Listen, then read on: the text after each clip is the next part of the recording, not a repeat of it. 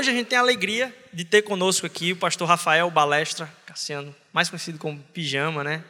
Mas ah, eu estava brincando com ele hoje que parece que Deus separa os momentos certos, né? Ele estava conosco em três momentos, a gente estava lembrando hoje, que é um no colégio, o outro momento foi na Mosaico, quando a gente estava em reforma na José Paraíso, e agora aqui também. Então ele não chegou a conhecer fisicamente o espaço pronto lá.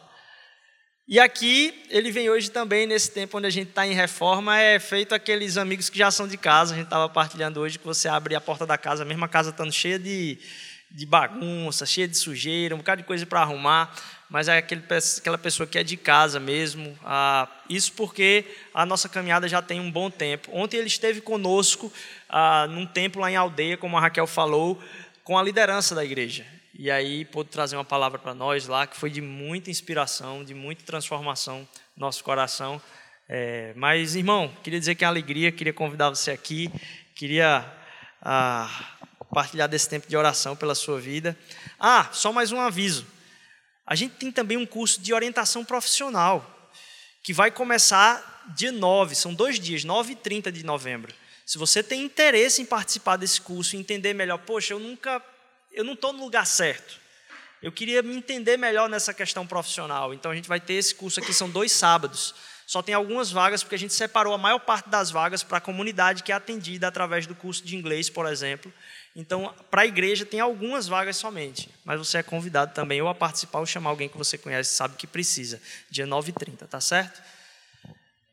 Irmão, Deus te abençoe. Queria orar pela sua vida nesse momento aí. Pai, obrigado, Senhor, porque ah, o Senhor tem colocado coisas tão constrangedoras no nosso coração e visões e revelações ah, de tanta transformação em unidade, Senhor Deus, de, de coisas que, se vividas, são tão poderosas, Senhor Deus, para proclamar o Teu nome.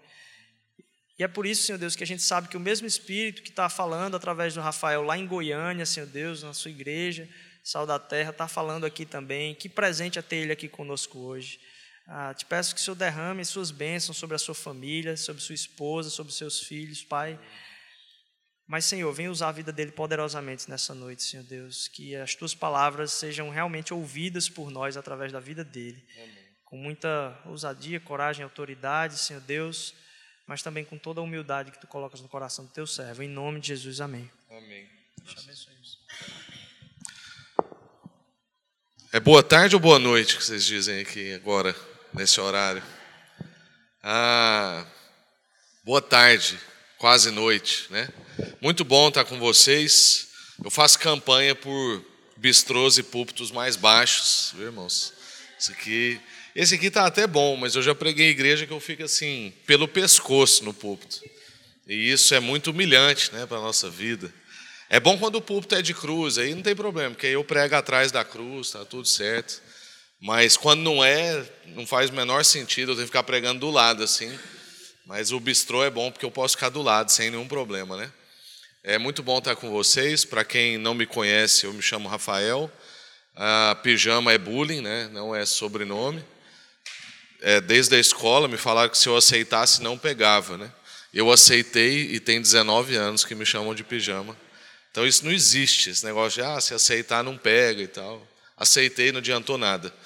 Eu sou casado com a Iana, sou pai do Vitinho, da Aurora, e graças a Deus eles estão né, por aqui. Não vieram porque a, a gente custou a conseguir fazer a Aurora dormir, e aí quando ela dormiu, faltava 30 minutos para o Rodrigo me buscar lá, eu falei assim, não, não precisa, não precisa ir não, porque a minha esposa está bem cansada, eu estou vindo de uma viagem de 15, 16 dias sem eles, então a Ana estava com as duas crianças esse tempo todo, né? E, e, ela deve estar bem cansada, né? Então eu não estou também forçando aí nenhuma barra, por isso que eles não estão aqui hoje. Ah, mas pela primeira vez em, em quatro anos, eu acho mais ou menos que eu venho aqui, eu consegui trazê-los, né? Porque sempre vem a trabalho, muito corrido, e também de Goiânia para cá é muito caro, né? Assim, quando a gente acha promoção, é quase mil reais. Então, mas dessa vez, assim, como eu ia ficar muito tempo longe de casa, eu falei, nem que eu venda um rim, eles vão ter que estar lá comigo, né, para a gente poder arrefecer a saudade, porque ainda fico aqui até quinta-feira. Então ia ser too much, né? Eu ia, ia ficar aí 21 dias sem ver todo mundo. E eu sinto muita falta né, dos meus pequenos e da minha esposa. Então, eu estou muito alegre, porque a gente está vindo de uma sequência de viver muita coisa em Deus. E também recebi meu povo ontem. E tive lá um tempo com vocês ontem da liderança. E eu, eu fui muito abençoado por aquele tempo. Né? Aquele momento das nossas ressonâncias me abençoa muito. Ah, eu amo ver gente que quer servir a Jesus com integridade, com sinceridade. Depois ainda tive o presente de ir para o aeroporto lá com o Tony, a gente conversar muito e, e ter profundidade, né? a gente não ficar medindo o quanto da gente a gente entrega, o quanto da gente a gente revela. E isso é o reino de Deus, né? é, um, é um lugar onde a gente pode ficar assim, despido na frente da outra pessoa, sem ter medo do que ela vai fazer com a gente. Né?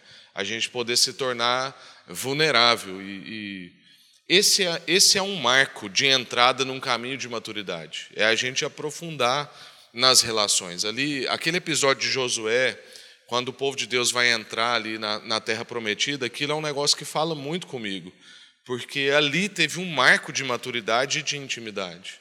Aqui todo mundo assim já tem maturidade para ouvir isso, né? Todo mundo assiste televisão, então hoje em dia a novela da sete já mostra muita coisa que não devia. Mas ali naquele episódio, uma coisa que marca a entrada num novo tempo é que Deus manda todo mundo ser circuncidado, todo mundo. Então é um momento de nudez, é um momento de fragilidade, é um momento onde um homem está colocando a sua intimidade nas mãos de outro homem. E isso para um homem é muito difícil, ainda mais essa parte da nossa intimidade que é a nossa, o nosso instrumento de poder, né? Então, principalmente quando você é criança, então. E aquilo é um negócio assim, eu não sei se você sabe, mas a circuncisão do modelo antigo não tinha lâmina, então era pedra afiada. De maneira que um erro de milímetros né, passaria de uma circuncisão para uma castração. Então era um momento de muita confiança. E vocês me desculpem, talvez já começar desse jeito, né, mas é, é porque é isso que eu creio que é o que Deus vai fazendo no reino dele, juntando a família dele. É um ambiente onde a gente consegue colocar a nossa intimidade, a gente consegue aprofundar relacionamentos, ou seja, a gente consegue caminhar para a maturidade. E é um pouco sobre maturidade que eu quero conversar com vocês hoje, ah, continuando um pouco a conversa de ontem, que já foi né, um pouco sobre maturidade. O tema nosso do ano lá no Ministério Sal da Terra é plenitude. E eu me peguei pensando sobre assim, como ser uma pessoa plena. Nós estamos aí numa onda de né, que as pessoas podem tudo e todo mundo tem o poder e toda essa coisa, mas isso parece que não tem levado a gente num caminho de plenitude. As pessoas estão sempre com falta. E eu não sei se você ah, pensa dessa forma, eu espero que sim, mas Jesus é a forma mais plena de homem que nós já vimos. E mesmo alguém que não creia na divindade de Jesus, tem que concordar que Jesus foi um homem acima da média.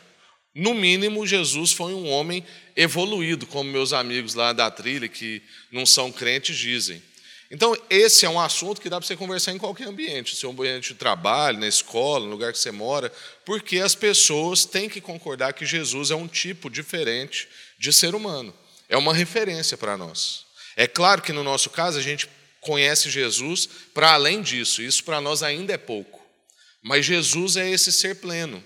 E essa pessoa plena, numa perspectiva humana, porque ele sempre foi pleno, mas numa perspectiva humana, eu poderia dizer que o suprassumo da plenitude de Jesus é Jesus após a sua ressurreição.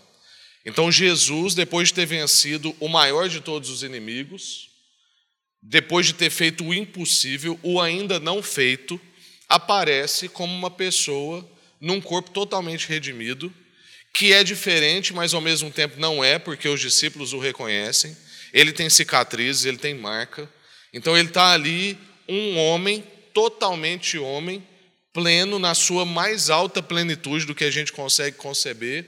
E agora ele tem uma agenda e uma prioridade, e é sobre isso que a gente vai falar. Você abre aí em 1 Coríntios capítulo 15, nós vamos ver os encontros da ressurreição.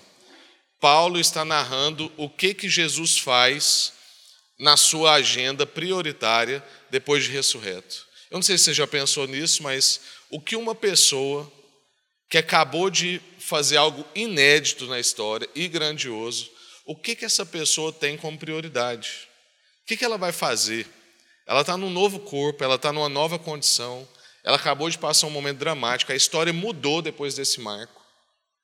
E ela agora tem, tipo assim, vou fazer minha primeira coisa, o que, que eu vou fazer? Vou fazer um café, vou dormir, vou vou para os lugares que Satanás me tentou e agora eu vou provar para ele que eu dou conta. Né? Se Jesus fosse mal resolvido igual eu, ele ia fazer essas coisas, com certeza. Ele ia falar assim: agora eu vou lá e vou esfregar, vou pular de monte, vou transformar pedra em pão, vou fazer de tudo, que agora, agora já está completado. Mas Jesus, graças a Deus, ele é muito melhor do que a gente. Mas ele não só é muito melhor do que a gente, ele está nos chamando para esse caminho melhor. Jesus está nos convidando a ser uma pessoa plena. O que Deus tem para nós é uma vida de maturidade. Então eu, eu, acho que eu disse isso ontem, né, que o meu lema ministerial está lá em Efésios 4. É ver Cristo sendo formado na vida das pessoas. Eu avalio um ministério de sucesso nesse quesito. Nós estamos vendo Cristo sendo formado na vida das pessoas? Se sim, temos um ministério de sucesso. As agendas podem dar dando tudo errado, as programações não saíram igual a gente queria, mas se a gente viu Cristo sendo formado na vida das pessoas, então nós estamos caminhando bem. Porque esse é o caminho que Deus tem para nós, é um caminho de maturidade, é um caminho de plenitude, é um caminho de ser gente bem resolvida. Deus quer nos esticar. Quando Jesus coloca a gente à prova, como diz lá na multiplicação de pães e peixes, que Jesus colocou Felipe à prova porque Jesus já sabia o que ia fazer. Não é porque ele está brincando com Felipe, é porque ele quer levar Felipe a um novo nível de entendimento. Ele quer esticar Felipe. Ele quer, como Paulo diz lá em Efésios, que a gente conheça a altura, a largura, o comprimento e a profundidade do amor. Ele quer dilatar as nossas medidas. Ele quer que caiba mais amor em nós. Ele quer que a gente seja gente cada vez maior. Esse é o caminho que Jesus tem para nós, um caminho de maturidade. Ele quer que a gente chegue a ser uma pessoa plena. Essa vida de plenitude. Então abre aí em 1 Coríntios no capítulo 15, do verso 3 ao verso 8, é a narrativa de Paulo sobre os primeiros passos de Jesus depois da ressurreição. Paulo diz: Pois o que primeiramente lhes transmiti foi o que recebi que Cristo morreu pelos nossos pecados, segundo as Escrituras. Foi sepultado e ressuscitou no terceiro dia, segundo as Escrituras. E apareceu a Pedro, depois aos doze. Depois disso, apareceu a mais de quinhentos irmãos de uma só vez, a maioria das quais ainda vive, embora alguns já tenham adormecido. Depois apareceu a Tiago, e então a todos os apóstolos. Depois destes, apareceu também a mim como a um que nasceu fora de tempo. Amém. Vamos orar. Senhor, nós estamos diante da Sua palavra e nós queremos ser transformados por ela. A sua, a sua palavra é a verdade, ó Deus, e a gente quer mesmo ser lavado por essa verdade. Que o Seu Espírito, ó Deus, auxilie mesmo essa letra a ter efeitos de transformação na nossa vida. E que hoje a gente seja esticado mais um pouco e saia daqui, ó Deus, para um caminho de maturidade. Porque a gente quer ser essa pessoa plena que o Senhor está formando. O Senhor disse que faria de nós gente que chegaria na estatura de Cristo, gente que chegaria na plenitude de Cristo. O Senhor disse que vai fazer isso com a gente, o Senhor está empenhado nisso, e a gente quer entrar nisso com o Senhor. A gente quer viver, ó Deus, esse caminho, que é um caminho de maturidade, que muitas vezes não é fácil, mas é o caminho que o Senhor tem para nós. Então, ensina-nos como Jesus sendo revelado nessa pessoa plena, para que a gente possa imitar esses passos, em nome de Jesus. Amém. Graças a Deus. Irmãos, então, Jesus, que é essa pessoa plena, acaba de nascer num corpo totalmente novo, e a gente não sabe direito como é que funciona isso, porque diz que ele apareceu aos discípulos, mas ao mesmo tempo a porta não abriu, e a gente não sabe como é que ele passou para dentro mas ao mesmo tempo Jesus não era um fantasma, porque encostaram nele.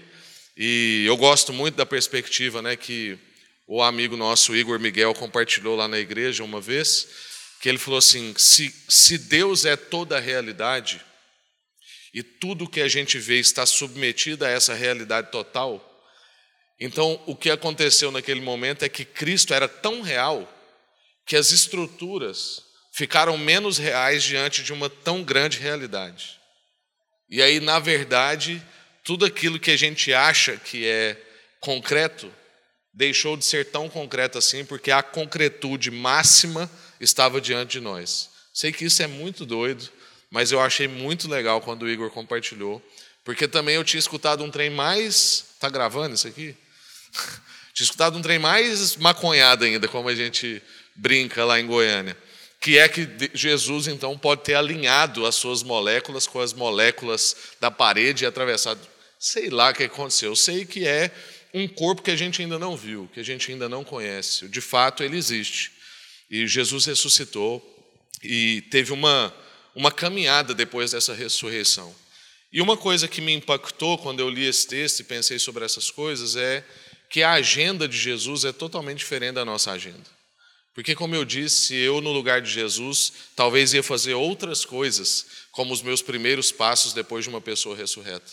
Mas Jesus tem uma marca e uma prioridade na sua agenda. E a sua prioridade são encontros.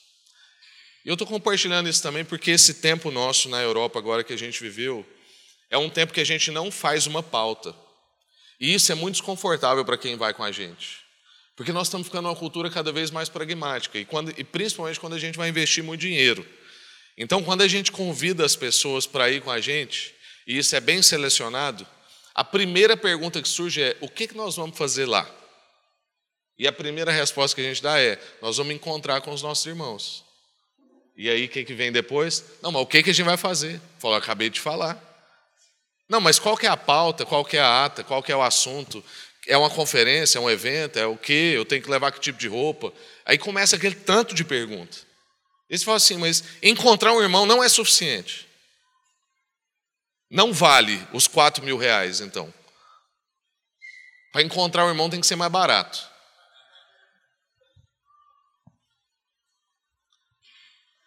Jesus está mostrando para nós que encontros estão na sua prioridade e agenda. E que ele não tem tanta preocupação assim com o resultado das coisas. Porque Jesus não se relaciona por interesse. Jesus se relaciona pelo valor da relação. E o que ele veio estabelecer era, de fato, ligar a gente com esse Pai, revelar esse Pai, estabelecer uma relação. O que Cristo veio fazer é ser o mediador, é ser uma ponte entre nós e Deus, entre nós e as pessoas e entre nós e a criação. O que Jesus veio, foi, veio fazer foi amarrar relações. Relações interpessoais, relações com Deus e relação com a criação. E ele não tem assim um resultado. É claro que isso vai promover resultados. Mas isso não está em xeque. Por quê? Porque se eu relaciono por interesse, já não é amor, é comércio. Se eu então relaciono com a pessoa pelo que ela pode me dar, pelo que ela pode fazer por mim, se eu vou fazer um deslocamento de cruzar o oceano, por quê? Porque eu tenho um bom tema de conferência, porque eu quero pegar ferramentas para minha igreja, então isso não é fruto de amor, isso é fruto de interesse. E quando a gente cruza o oceano para encontrar o irmão, e eu não sei tema, eu não sei nada, então isso é amor. Porque eu estou indo pelo encontro, e o encontro para mim é suficiente. Agora, não é porque a gente é bom, é porque a gente viu Jesus fazer isso.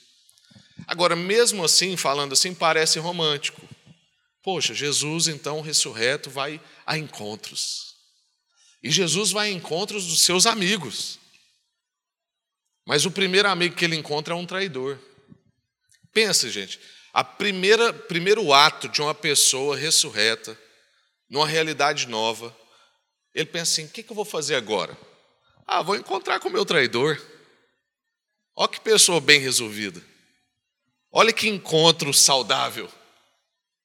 Porque Jesus é essa pessoa plena, que não falta nada, e por isso ele pode continuar entregando, mesmo depois de ser traído. Jesus vai ao encontro de Pedro, é o que, texto, o, que o texto diz aí para nós ressuscitou ao terceiro dia e apareceu a Pedro.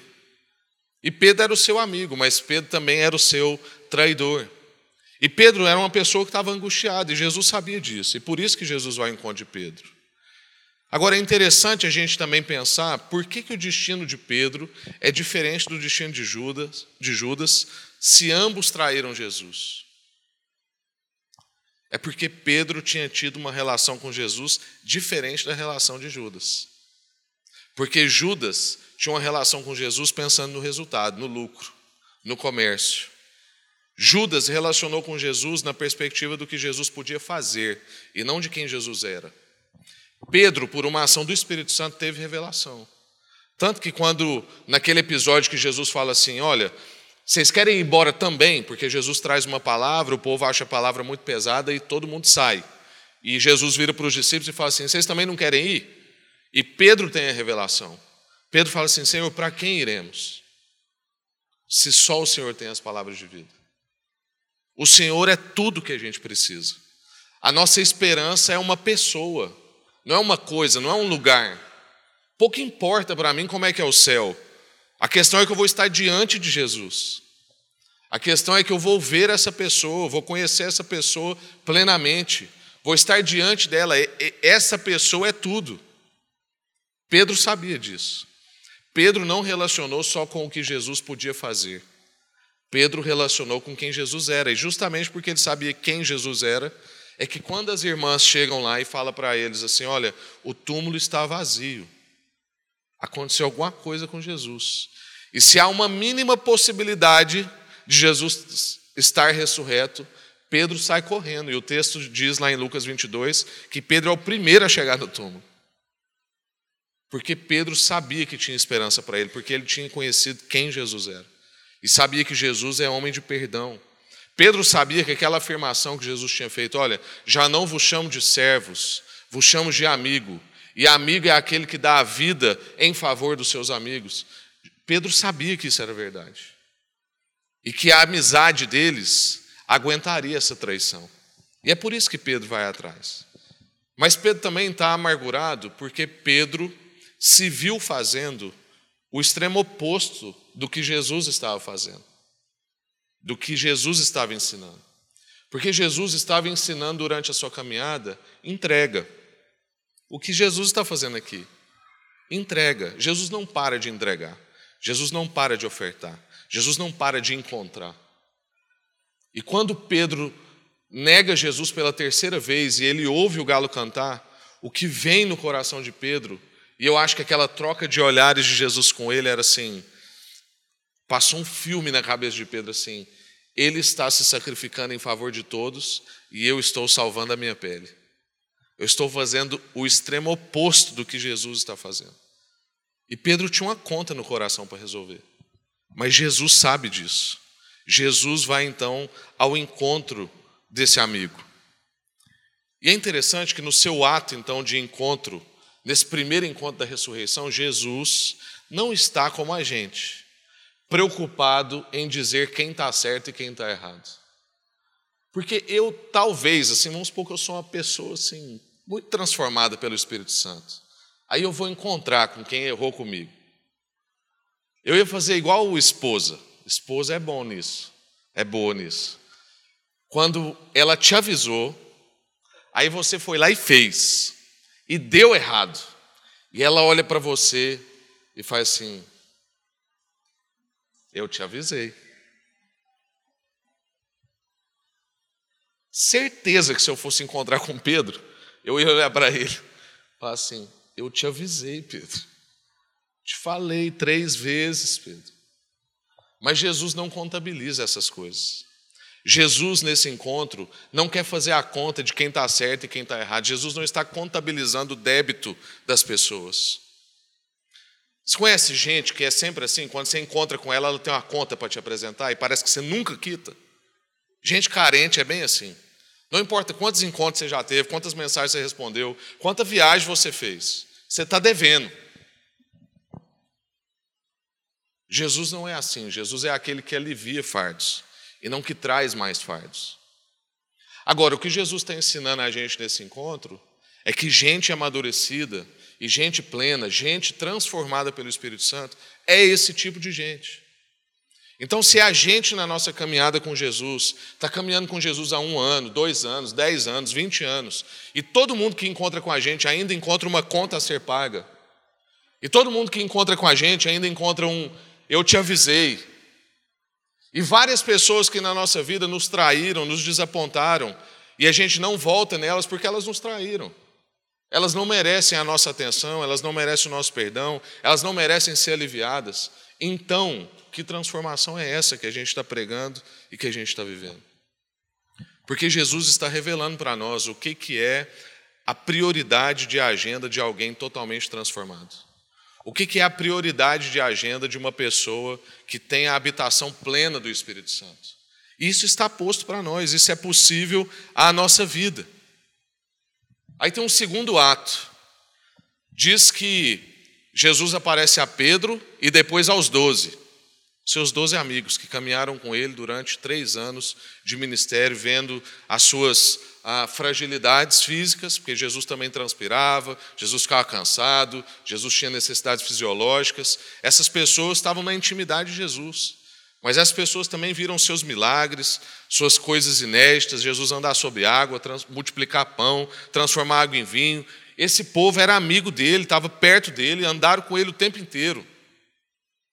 Mas Jesus está aqui encontrando, não é com os seus doze amigos. Jesus está encontrando com os seus doze omissos. Porque na verdade, na verdade, quem traiu Jesus foi todo mundo, irmãos. Porque no caminho de Jesus até a cruz, não tem ninguém com ele. O texto de Lucas, no capítulo 22, vai dizer para nós que enquanto Jesus caminhava, os discípulos olhavam de longe. Eles até acompanhavam, mas não como quem está dando suporte e presença. Eles acompanhavam como quem observa e está morrendo de medo daquilo acontecer com eles também. Gente que usufruiu dos poderes de Jesus, usufruiu da amizade de Jesus, usufruiu dos milagres de Jesus, mas que no momento decisivo de Jesus foi gente omissa. Jesus diz, naquele momento da oração, em que ele exorta os discípulos, falando assim: vocês não conseguem pelejar comigo nem uma hora. Jesus fala assim: aguentem, porque eu estou intercedendo por vocês. Eu estou intercedendo para que vocês não caiam em tentação. E que tentação é essa que Jesus estava intercedendo? E que infelizmente os discípulos caíram, Pedro caiu e os doze caíram. É a tentação de salvar a si mesmo. É a tentação de não se entregar em favor de alguém. É a tentação de pensar em si e não nos outros. É a tentação de não se sacrificar por alguém. É essa tentação que Jesus estava orando para que eles não caíssem. Mas eles caíram. E Jesus podia ter chegado então na presença desses doze e feito igual mãe. Isso não é uma crítica às mulheres, tá, gente? O marido também faz, eu te avisei, eu já fiz algumas vezes. Mas a minha mãe tinha muito esse olhar. Quando ela não jogava uma chinela assim de uma vez, ela entrava e se eu e meu irmão estavam brigando, ela só parava na porta e dava uma olhada assim. De vez em quando ela balançava a cabeça. E ela não precisava falar nada. A gente já tinha entendido tudo. Estava tudo errado, a gente ia ficar de castigo, ia acabar o McDonald's do final de semana, não ia ter as coisas que a gente queria.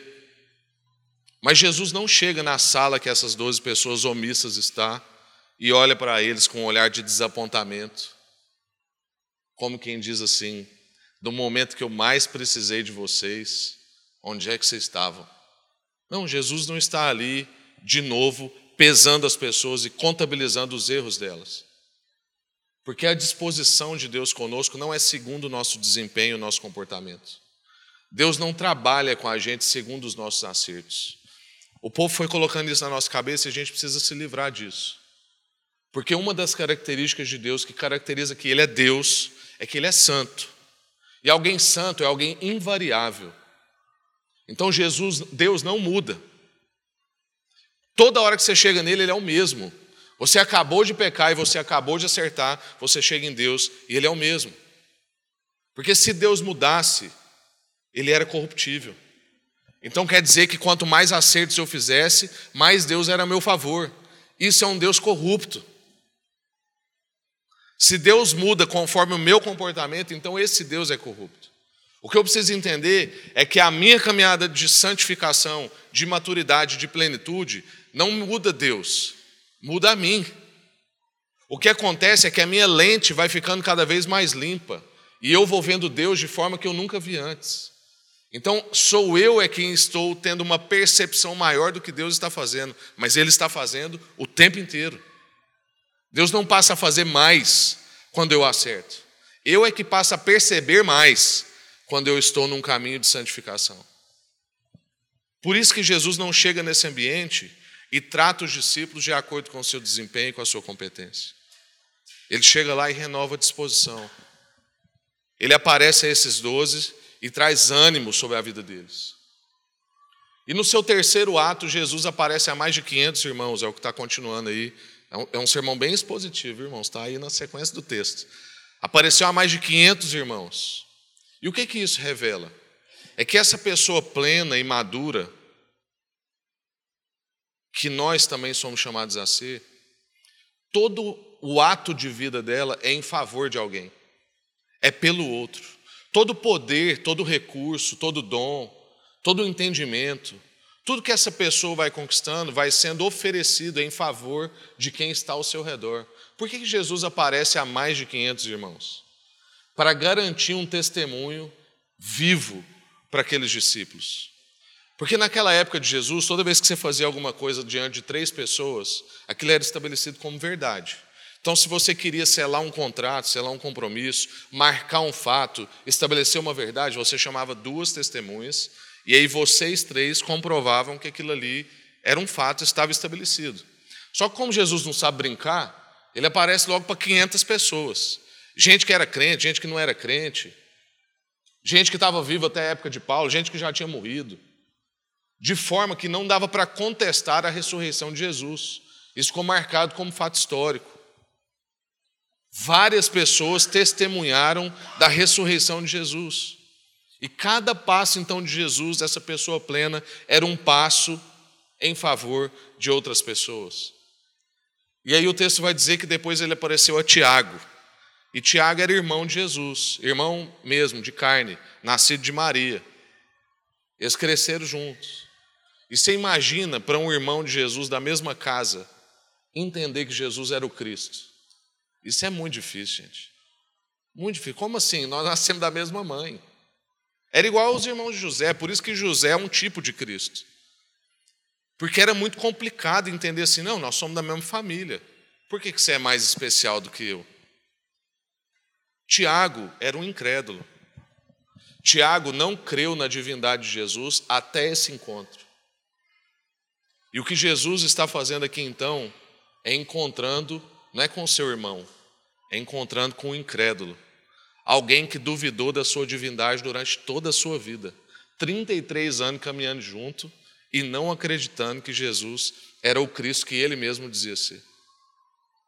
Jesus, num ato de misericórdia, num ato de amizade com o seu irmão, vai lá, encontra com Tiago e fala assim: Eu sei, Tiago, é muito difícil você, era muito difícil você entender, nós dois, da mesma mãe, aquele negócio, a gente ali em casa, ajudando papai, construir as coisas, você entender que eu era.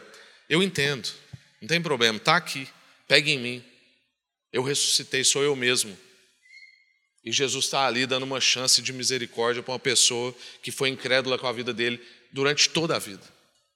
E Jesus revela para nós que essa pessoa plena, madura, esticada, é uma pessoa paciente, uma pessoa que não guarda rancores, uma pessoa humilde. Jesus não precisava voltar para aparecer para Tiago. Mas Jesus revela que esse poder todo, essa plenitude toda, não é para colocá-lo acima, é para ser estrada para outros passarem por cima. É para ser caminho para outras pessoas andarem. Jesus vai lá e se revela para o irmão dele. E o texto diz no último encontro que Jesus apareceu a Paulo. Paulo mesmo está narrando, e Paulo diz assim: E apareceu a mim como alguém que nasceu fora de tempo. Em algumas versões diz como um filho abortivo. E é interessante a gente perceber o quanto há ainda da carne de Paulo quando ele escreve. Porque Paulo ainda tem crise com essa coisa do tempo. Paulo está dizendo, eu acho que o que vinha no coração de Paulo, isso é, uma, isso é uma suposição total, mas eu acho que o que vinha no coração de Paulo era assim: se Jesus tivesse me achado antes, eu não precisava ter endossado tanta coisa que eu endossei. Eu não precisaria estar lá no apedrejamento de Estevão. Eu acho que um dos espinhos na carne de Paulo era essa memória que não conseguia sair da cabeça dele. O quanto de irmãos ele já tinha, vi, ele já tinha visto morrer pelas mãos dele ou pela assinatura dele. E acho que quando Paulo está dizendo apareceu a mim fora de tempo, é que Paulo podia estar pensando assim, ele podia ter aparecido antes. Mas o que as Escrituras estão deixando claro para nós é que para Deus não há fora de tempo. O que há para Deus é o tempo de Deus. E ainda que a gente ache que esteja fora de tempo, a gente não está fora de tempo, a gente está no tempo, o tempo de Deus para a nossa vida. Como Eclesiastes diz, há um tempo para cada coisa. E tudo aquilo que a gente acha que a gente viveu fora de tempo, isso também faz parte da formação do nosso caráter. Eu acabei de encontrar quinta-feira com um irmão inglês que vai estar com a gente em Brasília. E ele é um cara muito importante, ele, ele é o, o responsável pela área de advocacy da Aliança Evangélica Britânica, que é a mãe de todas as alianças, é a aliança evangélica mais antiga do mundo. E ele também já trabalhou por 10 anos dentro do parlamento de Londres. Um homem de uma cabeça assim impressionante. Mas ele é muito diferente de todos os ingleses que eu já conheci. Ele é um cara animado, entusiasmado.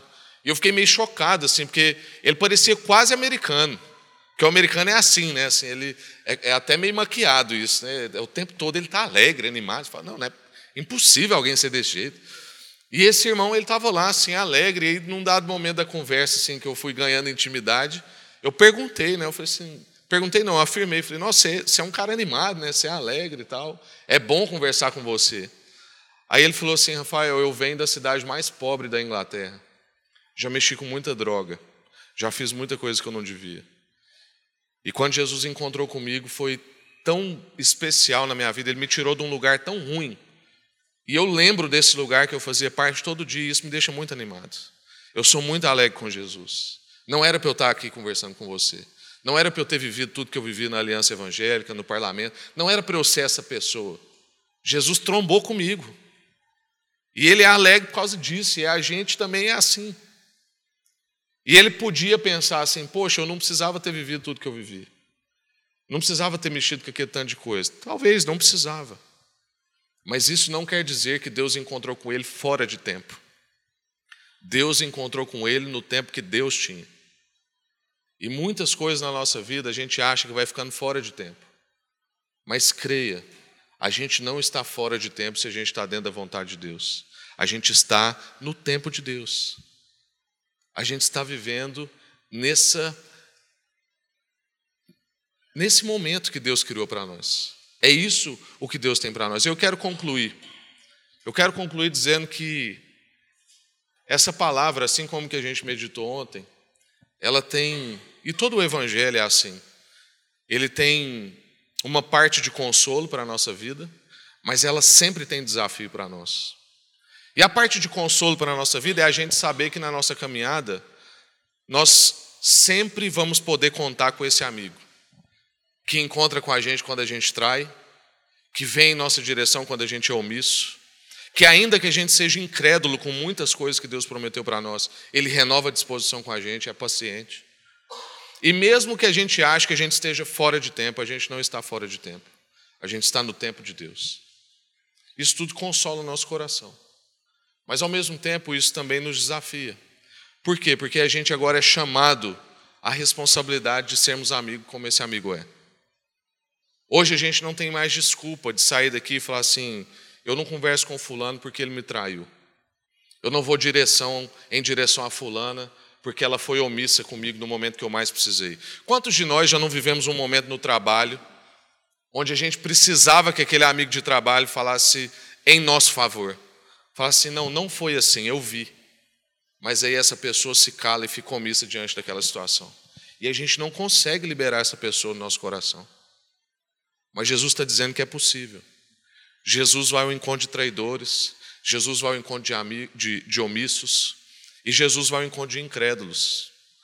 Sabe gente que, cresceu ao nosso redor e nunca creu que a gente poderia chegar onde a gente está chegando. Gente que até hoje não crê que a gente pode ser uma pessoa diferente, que a gente pode conquistar aquilo que a gente sempre sonhou, que a gente almejou. Não porque a gente é bom, mas porque Deus pode entregar isso para nós. Gente que foi incrédulo com a sua transformação, com as suas promessas, com aquilo que você estava apresentando. Mas Jesus convida a gente a ser como Ele e ao encontro dessas pessoas. Renovar a paciência, renovar a disposição. Fazer encontros difíceis. Porque nós somos chamados para encontros e nem todos vão ser fáceis. Porque é fácil pregar assim. Não, Jesus chamou a gente para ser amigo.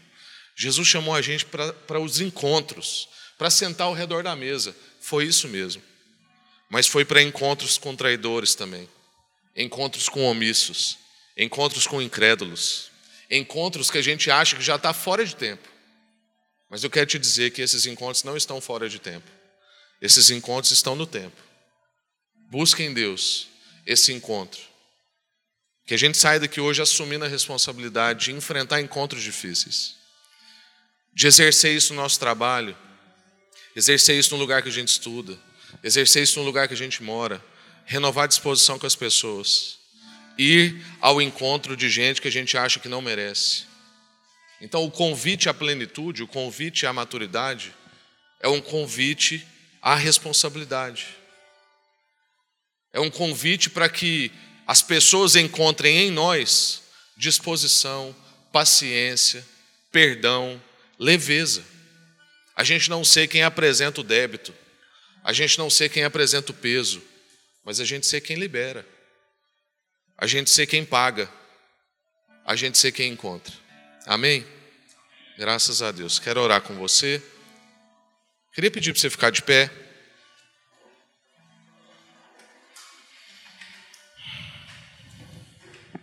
Toda decisão na nossa vida, ela, ela precisa de movimento. Por isso que eu peço para ficar em pé.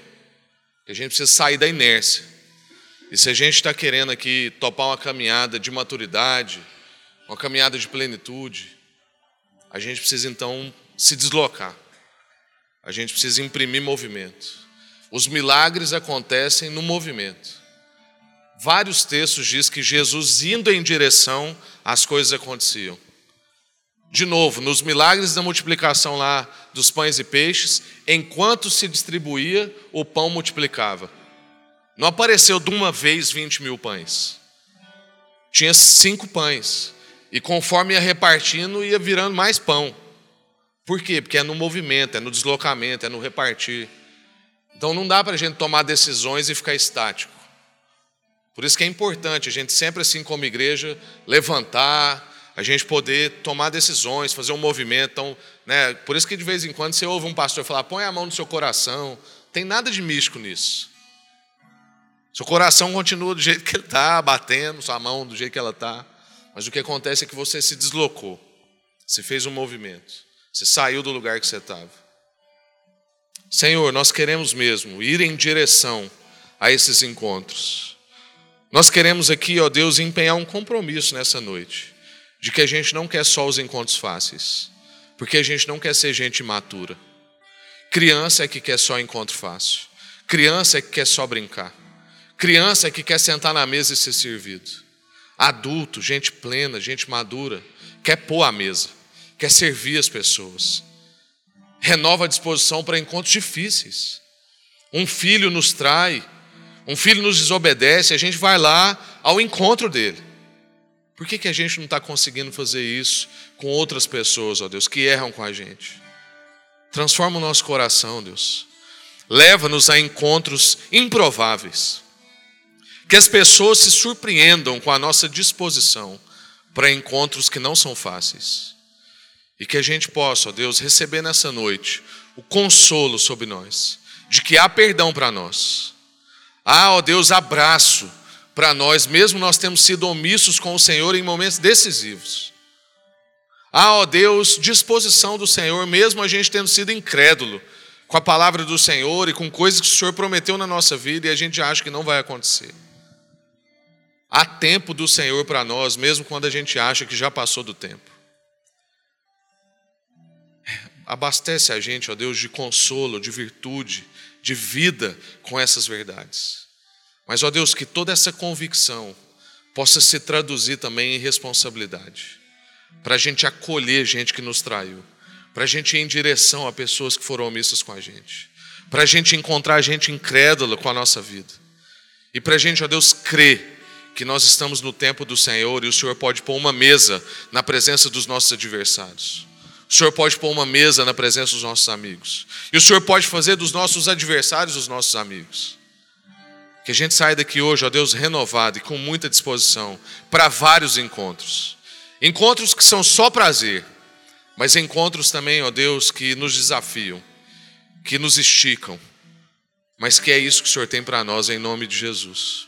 Amém. Graças a Deus. Deus abençoe, irmãos.